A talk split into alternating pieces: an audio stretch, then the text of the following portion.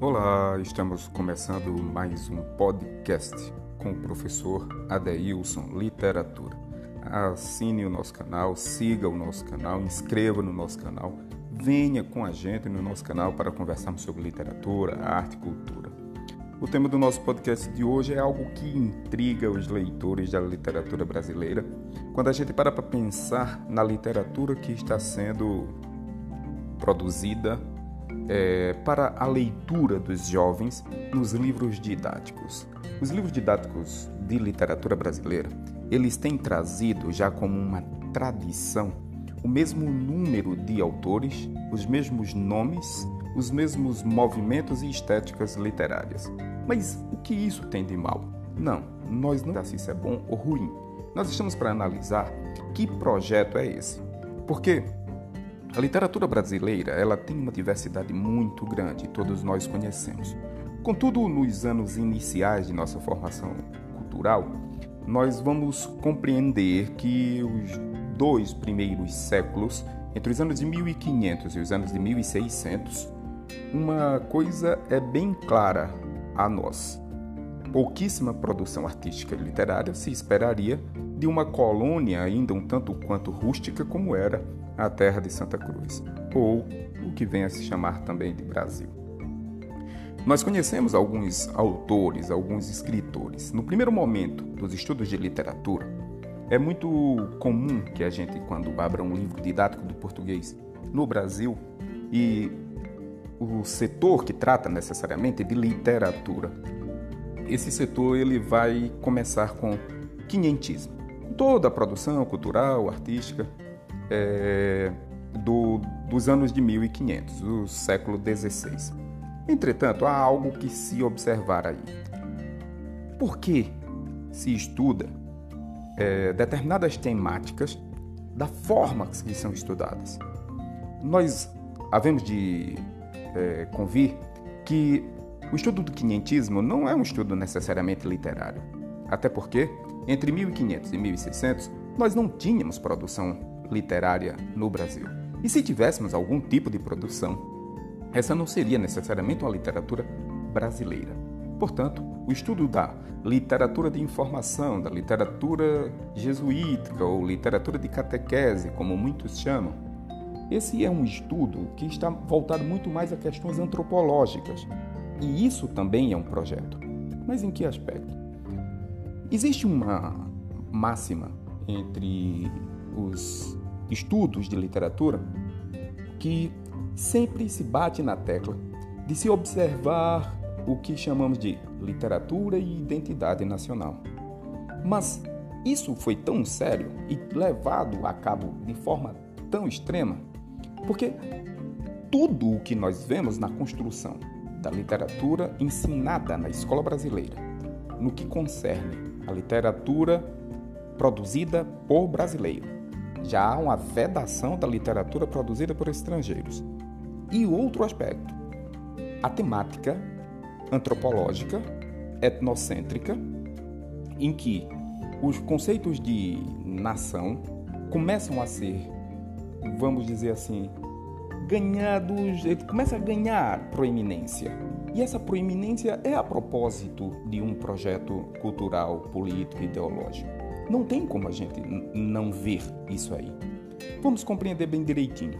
Um autor que desapareceu da literatura brasileira e ficou praticamente na no submundo da literatura e só vem ser descoberto e estudado a partir de meados dos anos 800 e quando chega no século XX, é que ele começa a ganhar uma certa repercussão entre os acadêmicos. É o cara mais sofisticado da nossa literatura no começo do, do processo colonizatório brasileiro, que foi o Gregório de Matos. Mas por que Gregório de Matos desapareceu? Por que Gregório de Matos, com a habilidade, com a sagacidade, com, com o seu nexo político, social, sua capacidade sofisticada de enxergar o mundo, por que Gregório de Matos sumiu, caiu num ostracismo, a ponto de não sabermos quem é Gregório de Matos, de muita gente não conhecer Gregório e ele passar dois séculos desaparecido? Mas por quê? Vamos compreender aqui um fenômeno. Os Árcades, no, no final dos anos 700, início dos anos 800, uma elite econômica que todos nós já sabemos qual é, aquela elite lá da, do ciclo do ouro, das Minas Gerais, os caras escrevem uma literatura condicionada aos seus desejos, às suas propostas, às suas teses políticas e, de certa forma, eles ganham uma proeminência muito grande nos estudos de literatura brasileira. Mas por quê? Porque estão intimamente envolvidos com a temática da resistência política, com o enfrentamento ao governo, numa perspectiva que fora idealizada pelos românticos de que eles lutavam pela independência do Brasil, que eles lutavam pela, é, pela formação de um Estado brasileiro livre do seu colonizador português. Essas práticas culturais de supervalorizar as temáticas dos autores é, que tratam é, do, do tópico de nacionalismo, de formação cultural do povo brasileiro, isso deu ao Brasil um, uma certa sensação monotemática na literatura que é ensinada nas escolas. Saímos dos anos de 1500, chegamos aos anos 700 ou aos anos 800 e quando adentramos a um dos movimentos mais midiáticos no sentido de que o jornal, a crítica jornalística, as academias deram mais voz e vez foi no romantismo. Mas quando a gente chega no romantismo, coincide também. Dois fatores são muito fortes de, de coincidência naquele momento.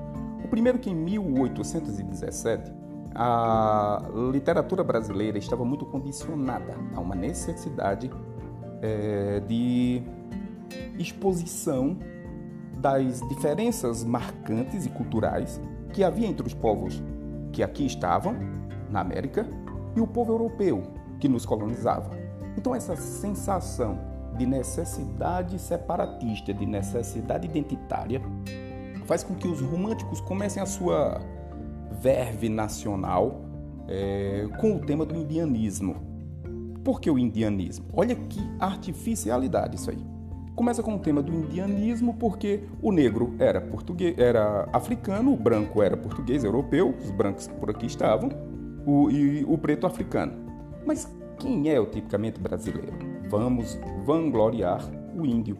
O índio vai ganhar uma ascensão, vamos dizer, pelo menos temática e literária, o que é muito artificial. Naquele exato momento, o que era que acontecia com o índio? O índio estava sendo dizimado, sofrendo o processo de genocídio. Mas a busca idealística de, da construção de uma identidade de nação predominava naquele momento. E onde estão estes escritores? Nos livros didáticos. Esses sim ganham vez e voz.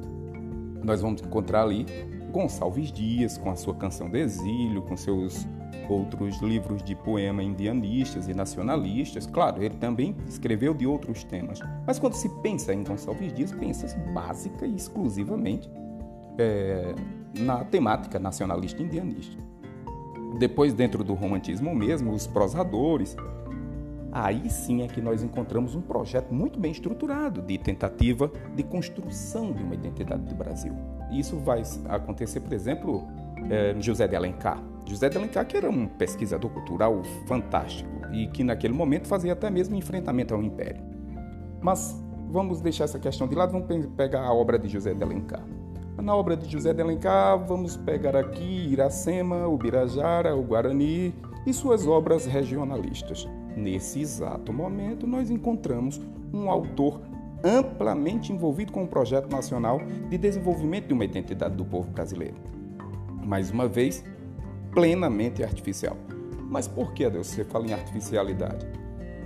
A quantidade de pretos africanos que chegaram no Brasil de todas as nacionalidades e que se desenvolveram por aqui em grupos citadinos, urbanos, é, rurais, é gigantesca. Fala-se em mais de 4 milhões. Mas a obra de José de Alencar divide basicamente o Brasil em os indígenas e os europeus. Ignora o negro ou o preto africano como um membro construtor dessa civilização. Então, neste exato momento, nós compreendemos um, um conceito artificial montado para uma construção idealística do que seria o Brasil, de uma miscigenação que não era preta, porque era considerado do ponto de vista eurocêntrico que a gente percebia na produção literária e artística daquele momento, nós simplesmente começamos a notar já aí um esvaziamento da presença cultural é, da comunidade afro no Brasil. O índio que não tinha, naquele momento, a gente sabe muito bem, que não tinha nenhum respaldo social e que era legado à marginalidade e à escravidão, quando não assassinado de forma coletiva em genocídios de determinadas etnias, determinados grupos e tribos, o índio estava sendo colocado num patamar de idealização, de divinização, de um sujeito num, numa estirpe e num, vamos dizer assim, numa estrutura de desenvolvimento antropológico que eles simplesmente, na realidade, tinham sido negados. A eles tinham sido negados. Vamos compreender ainda, passando um pouco mais adiante. Tem um tópico que eu gosto de, de lembrar aí, é, na busca de José de Alencar quando ele constrói a obra Iracema. Todo mundo já conhece, já é um chavão, já é um clichê, que a obra Iracema é um anagrama das letras que compõem a palavra América. E o José de Alencar vale-se de algumas influências, inclusive é, a Revolução dos Estados Unidos, que tinha acontecido no final dos anos 700, inspirou muito José de Alencar a compor Iracema com aquele viés do índio, que congemina com o colonizador europeu na construção dessa identidade de nação.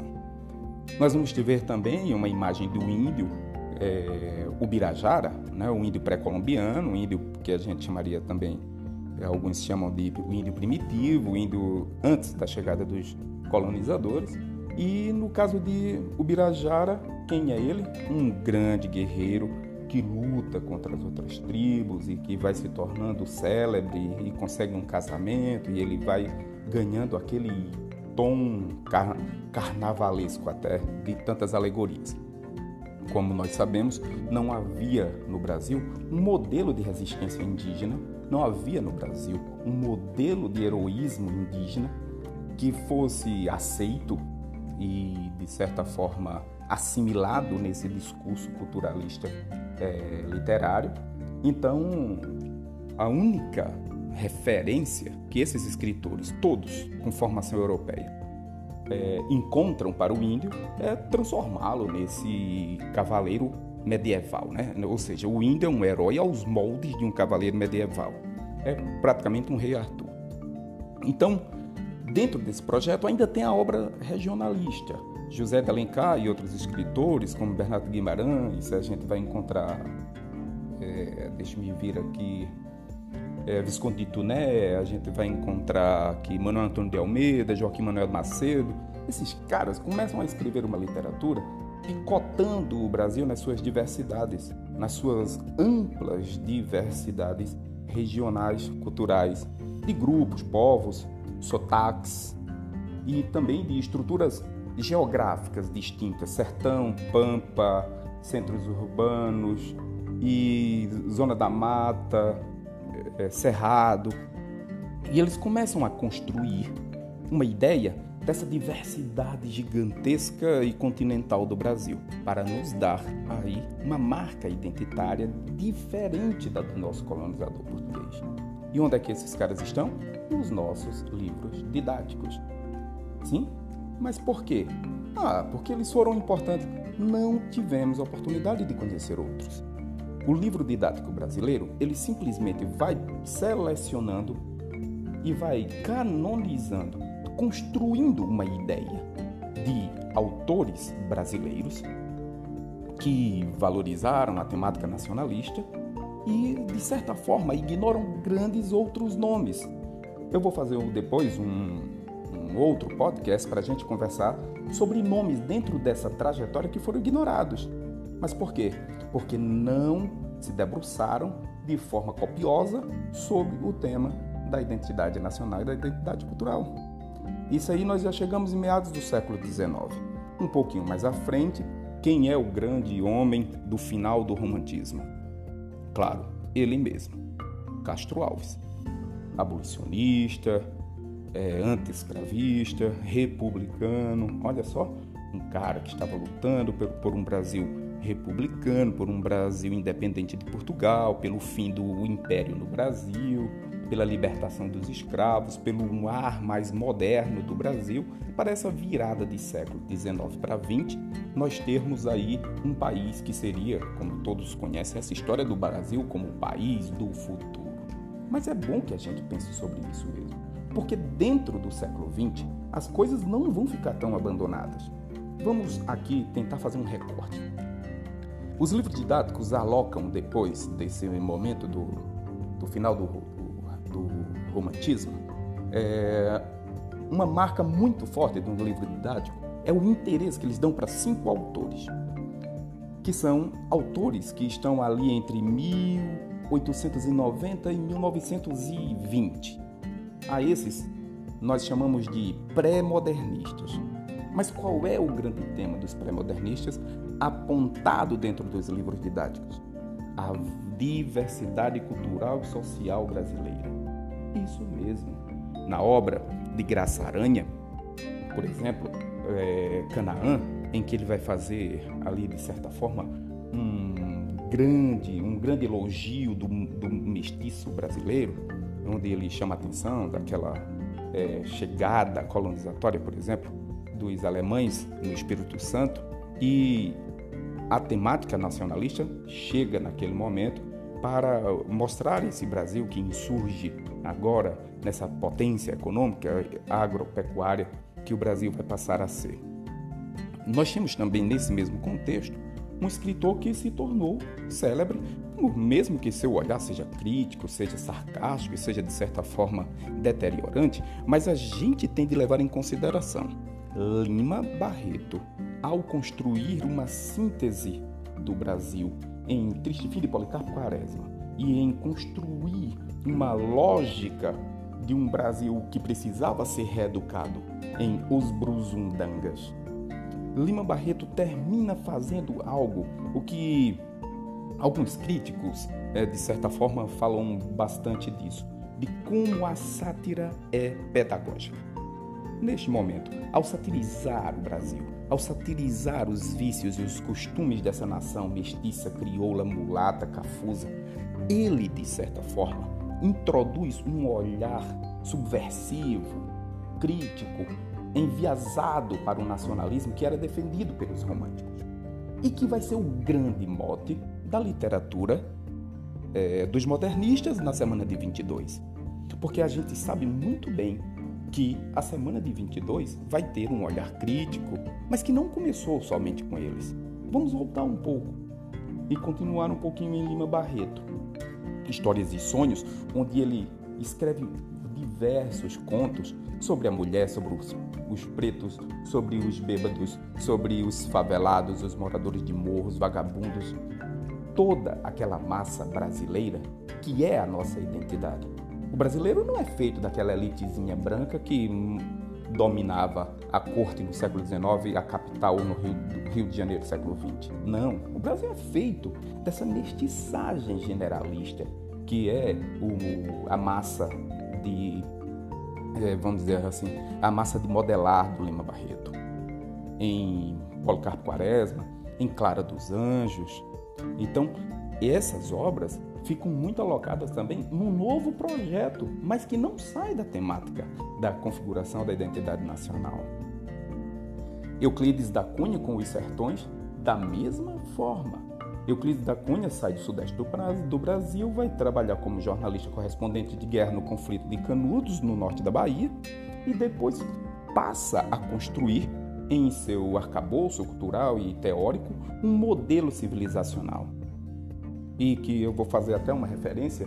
Recentemente é, eu li um livro maravilhoso é, sobre essa temática, a mesma temática dos sertões, chamada Guerra do Fim do Mundo, que é uma obra divina, A Guerra do Fim do Mundo, escrito por Mário Vargas Llosa, escritor peruano, que quando estava nos Estados Unidos, final dos anos 70, começo dos anos 80, conheceu a obra de, de Euclides da Cunha e resolveu contar aquela história. Eu gosto muito do relato dele. É um livraço muito denso e grande.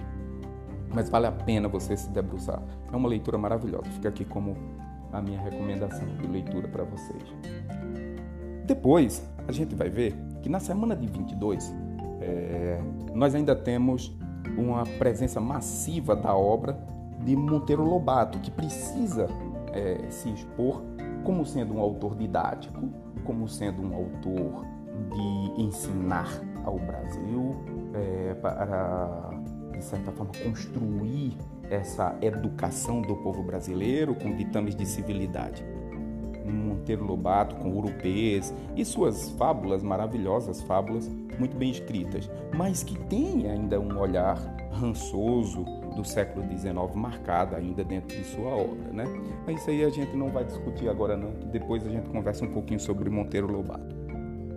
Então chegamos na semana de 22. Monteiro Lobato é um dos que resistem à semana de 22, junto com, com outros que naquele momento ali achavam de muita, sub, é, muita subversão e de certa forma aqueles jovens que estavam envolvidos na semana de 22 seriam jovens iconoclásticos demais e eles não estavam interessados na boa e na, na, na boa literatura brasileira, na qualidade sublime da língua, porque eles eram de fato né, desconstrutivos, vamos dizer assim. Mas vamos lá. A semana de 22 é marcada basicamente por quê? O que é que o livro didático do português, nas suas sessões ou capítulos de literatura, trata na semana de 22? Da temática nacionalista. Mesmo que seja um nacionalismo crítico, mas estão lá os poetas como Oswald de Andrade, Mário de Andrade, Minot del Pitia, é, Guilherme de Almeida, Manuel Bandeira.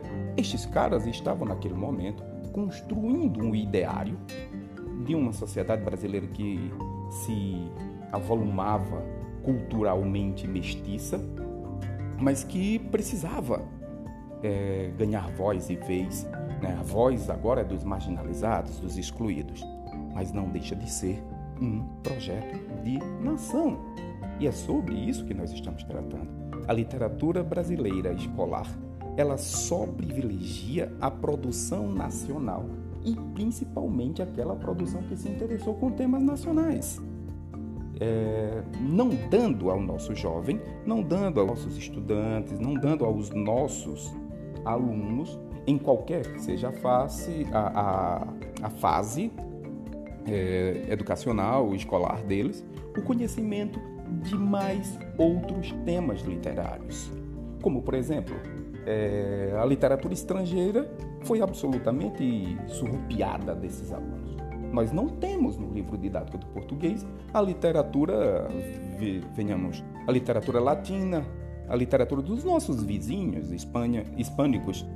Ah, nós na, na, escola nós ignoramos que nós temos aqui é, hispânicos produzindo literatura aqui na América Latina, como os argentinos, os chilenos, os bolivianos, os peruanos, os colombianos, os equatorianos, guatemaltecas, mexicanos.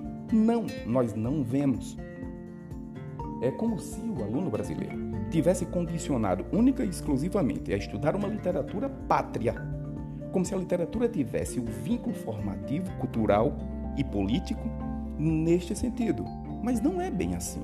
A gente sabe muito bem que esses autores que nós falamos aqui são excelentes autores. Isso não se questiona. Não quero aqui discutir uma questão qualitativa, mas muito mais uma questão temática. Por que não trazer para os alunos uma visão maior da literatura? Por que não ler Saramago, que é escrito em português europeu, mas que tem uma vultuosidade muito grande? Por que não conhecer Mia Couto? Por que não conhecer os escritores de África que escrevem em português? Por que não conhecer outras literaturas, mesmo que sejam suas traduções, de fato, precisamos repensar tudo isso. No século XX, nós estamos ali já na década de 20 com a Semana de Arte Moderna e a temática prioritária e predominante do livro didático é a identidade do povo nacional brasileiro. Algum problema contra a identidade do povo brasileiro? Não, mas a literatura não se deve ser prestada única e exclusivamente para essa temática. Um pouco mais adiante, Uh, outros movimentos vão eclodir. Com a modernidade, as mídias e tal, os movimentos se desenvolvem demais. Veja como os alunos ainda têm uma profunda dificuldade de compreender. Vamos pegar aqui Clarice Lispector, Guimarães Rosa, Lúcio Cardoso, José Paulo Paes, Ferreira Goulart. Por que os alunos têm dificuldade de compreender? Porque os livros didáticos não discutem. Não há ensaio literário sobre esses autores. Eles são apenas citados en passant. E os meninos ficam lá, de certa forma, conhecendo monotematicamente apenas os autores que se prestaram a defender um quesito específico de nossa formação cultural, que são as questões identitárias do povo brasileiro. Vamos pensar ainda, aí depois dos, da década de 40, porque praticamente a literatura brasileira moderna, contemporânea, é, do, depois dos anos 60 para cá, os livros didáticos não abordam, certo? Os alunos também não conhecem autores vivos. Essa é uma crítica que nós precisamos fazer. Os, os alunos brasileiros entram na escola e estudam a vida inteira autores mortos. Eles não conhecem a literatura do seu tempo. Ele não conhece a literatura do cara que vive o tempo que ele vive, que sofre as coisas que ele sofre, que passa pelo, pela, vamos dizer assim, pelos eventos sociais que ele também passa, que tem a língua dele, que escreve no, no timing dele, com os eventos antropológicos que ele também está inserido. E ao contrário, existe uma certa crítica aos autores internacionais ou até mesmo nacionais vivos que estão aí na internet, que fazem palestras e que têm é, perfis em redes sociais, são sempre criticados como sendo autores menores. Você tem que ler isso, você tem que ler aquilo. A gente escuta esse discurso de professores, a gente escuta esse discurso de pais de alunos, a gente escuta esses discursos de, de jornalistas, como se a literatura tivesse que cumprir aquela mesma cartilha antiga em que um único tema predominava. Mas nós vivemos num mundo de globalização. Nós vivemos num mundo muito amplo. Não dá para a gente estar imaginando que o nosso jovem vai se interessar única e exclusivamente por esses conceitos. E venhamos e convenhamos, são conceitos que hoje em dia eles muito pouco interessam. Mas por que a gente diz que eles muito pouco interessam? Porque todas as vezes em que nós discutimos questões etnocêntricas, nós corremos um risco muito difícil. Nós corremos um risco, é, um risco de excesso nacionalista, patriotístico, um excesso de certa forma étnico. É, a gente tem visto uma ascensão gigantesca pelo mundo afora por discussões de supremacistas e tal. Eu sempre acredito que a literatura ela é feita para congregar, para agregar. E todos os povos contribuem conosco. Como diria, vamos pegar aqui, já que a gente está tratando dessa temática, como diria Oswald de Andrade no seu Manifesto Antropofágico, né? comer a cultura de todo mundo constrói uma cultura é, muito mais solidificada. Esse, esse blend, né? essa, essa mescla tá certo? estrutural das culturas vai produzir para nós um grande, um massivo, um formidável arcabouço cultural quando nós nos deixamos é, frequentar outras culturas. É isso aí. Eu estou aqui simplesmente muito satisfeito de estar aqui com você discutindo uma temática que me deixa um tanto quanto é, é, questionador sobre as nossas práticas como educadores e eu gostaria demais de que você seguisse o nosso canal e continuasse nos acompanhando. Está sendo ótimo conversar com vocês aqui e aguardo vocês no nosso próximo podcast. Um abraço a todos e sigamos. thank you